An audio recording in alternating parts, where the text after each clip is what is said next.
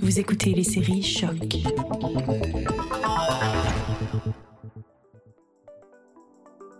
Is it more difficult to to have an ethnic background when you live in Denmark? But that's all the politicians' uh, fault.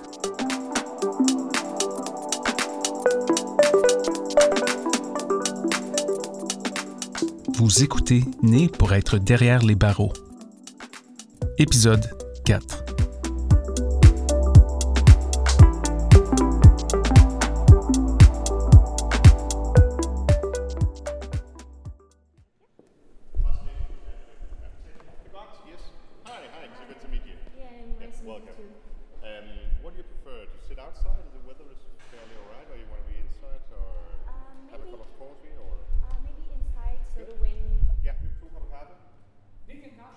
Après m'avoir fait dire que certains partis politiques grossissent la question de criminalité juvénile dans le débat public, ce qui cause du racisme chez les jeunes qui habitent dans les quartiers dits ghetto, j'avais définitivement besoin de rencontrer quelqu'un du Danish People Party.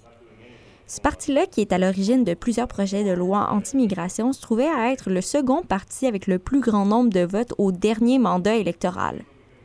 Je me suis donc rendue au Parlement danois pour discuter et surtout prendre un café avec Morten Messerschmidt, député fort du Danish People Party, qui a également été député au Parlement européen.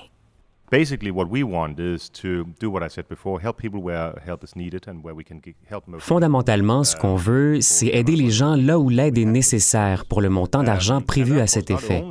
Bien sûr, non seulement parce que c'est la meilleure chose à faire sur le plan humaniste, mais aussi parce que l'afflux, notamment des musulmans vers le Danemark ainsi que les autres pays européens, a entraîné des conséquences catastrophiques dans certains domaines. Changement de la société urbaine, mode de vie, énorme fardeau sur les politiques de protection sociale, sur notre système judiciaire, etc. C'est donc difficile de surestimer les impacts négatifs de la migration musulmane.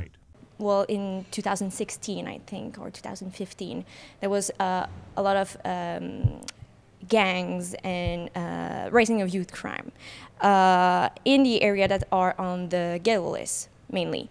Um, what would explain that, according to uh, to you and the Danish People? Well, you know, just basically, it's a, uh, it's it's one of the examples of the failed uh, integration, the impossible integration of these people. Not that you cannot integrate. Ce n'est qu'un autre exemple de l'échec de l'intégration, l'impossible intégration de ces gens.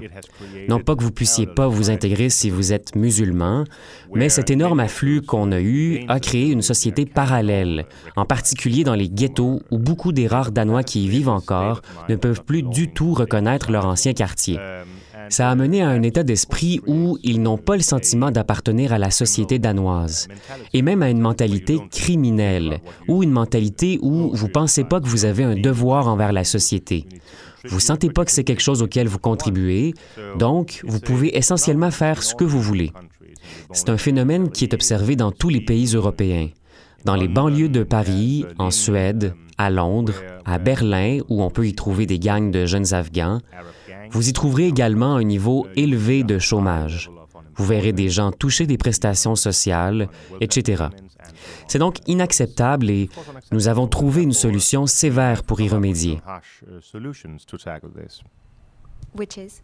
Well, for instance, if you commit a crime in the ghetto, uh, that you should then be banned from living there. Basically, like. Uh, Par exemple, si vous avez commis un crime dans un ghetto, vous devriez être banni d'y vivre. Si vous avez harcelé des personnes dans un ghetto par la violence, des vols ou peu importe, nous dirons simplement dans le cadre d'un jugement qu'il vous est interdit de vivre dans cette municipalité. Alors, on brise les structures de ces gangs. On pense que ça doit être traité de manière sévère et pas seulement avec des interventions sociales comme le prétendent les socialistes. Ce que je viens de mentionner, c'était une des initiatives qu'on voulait instaurer, et malheureusement, ça n'a pas été adopté. Mais ce que nous avons fait grâce au Ghetto Package sur la criminalité, par exemple, c'est que si vous avez commis un crime dans ces quartiers, vous serez passible d'une double peine afin de rendre moins attrayant de commettre des délits, particulièrement dans ces secteurs. Uh, there. Malgré les propos parfois durs de M. Messerschmidt, je peux quand même comprendre l'engouement derrière son élection. Son charisme et son discours me font voir un certain sens derrière les politiques anti-immigration. C'est un bon politicien et je peux pas dire le contraire. Par contre, je dois me rappeler la raison de ma présence et surtout de mes recherches. Mes recherches qui m'ont montré que 12% des jeunes arrêtés entre 15 et 29 ans en 2016 sont d'origine non occidentale et 8% sont des immigrants non occidentaux. Un nombre bien petit comparativement aux jeunes d'origine danoise qui représentent 76% des arrestations chez les 15-29 ans en 2016, selon un rapport du Conseil danois de la prévention du crime publié en mars 2019. Je me rappelle également mon entrevue avec Émilie du Conseil danois de la prévention du crime.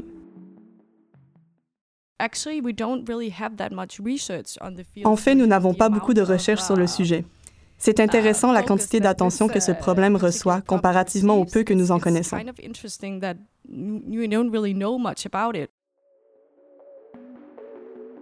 Elle m'a également dit que le taux de criminalité juvénile a diminué de 15% depuis 2015. Alors pourquoi s'acharner sur la problématique quand ça ne semble pas en être nécessairement une selon le Conseil danois de la prévention du crime? I don't know if I have an opinion. I'm all feel feel pity for people on such a low intellectual level. I mean, uh, having having a view that it should be the political response to crime that causes the crime. That's you know. I mean, is that really to be taken serious? Je sais pas si j'ai une opinion sur le sujet. Je sais que j'ai pitié des gens d'un niveau intellectuel si bas. Je veux dire, l'idée que la réponse des politiciens à la criminalité engendre la criminalité, est-ce vraiment à prendre au sérieux? Vous ne pouvez jamais définir objectivement ce qui est massif, ce qui est petit, ce qui est haut, ce qui est grand. C'est impossible. Mais ce qu'on peut voir, c'est qu'il y a une énorme surreprésentation de ces jeunes dans les statistiques sur la criminalité et l'emprisonnement ou dans le système judiciaire en général. Ils y sont simplement en plus grand nombre. Je suis un politicien et je vois un problème ici. Et c'est un problème qui a fait écho dans de nombreux ghettos, mais aussi partout au pays, en dehors de ces quartiers. Je pense donc que leur point de vue académique est peu important. Et encore une fois, ce conseil est connu pour être plutôt socialiste dans son approche. Bien sûr, il y a aussi la volonté d'effacer tout problème de ce type, car il serait alors difficile de promouvoir l'idée générale de leur succès.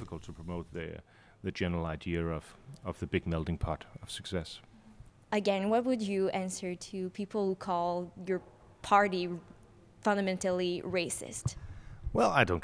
Eh bien, ça m'importe peu.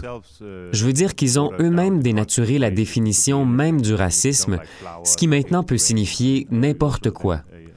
Je veux dire, si vous aimez pas les fleurs ou si vous détestez la pluie, vous êtes un raciste haineux selon eux. Pour moi, le racisme, c'est quand on regarde l'origine culturelle des gens, qu'on les regarde de haut et qu'on les traite différemment. Tous ceux qui connaissent le Parti populaire danois sauront que c'est insensé comme accusation.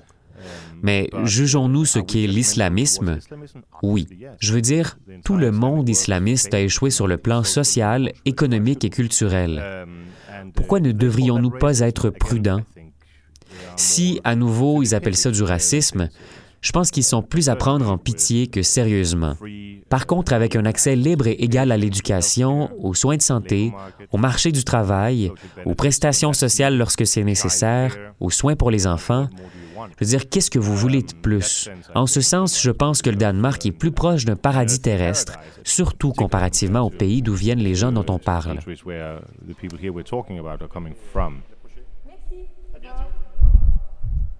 Après avoir quitté le Parlement danois, j'avais comme un grand sentiment de frustration et d'impuissance. Comme si moi, journaliste venant de l'autre bord de l'océan, je pouvais changer quelque chose dans cette problématique-là. C'est presque au même moment que j'ai reçu un message de Marie, responsable des communications à Forum Tingberg, un organisme qui intervient dans un quartier dit ghetto. Elle acceptait de me rencontrer pour me parler de ses projets avec les jeunes et du quartier.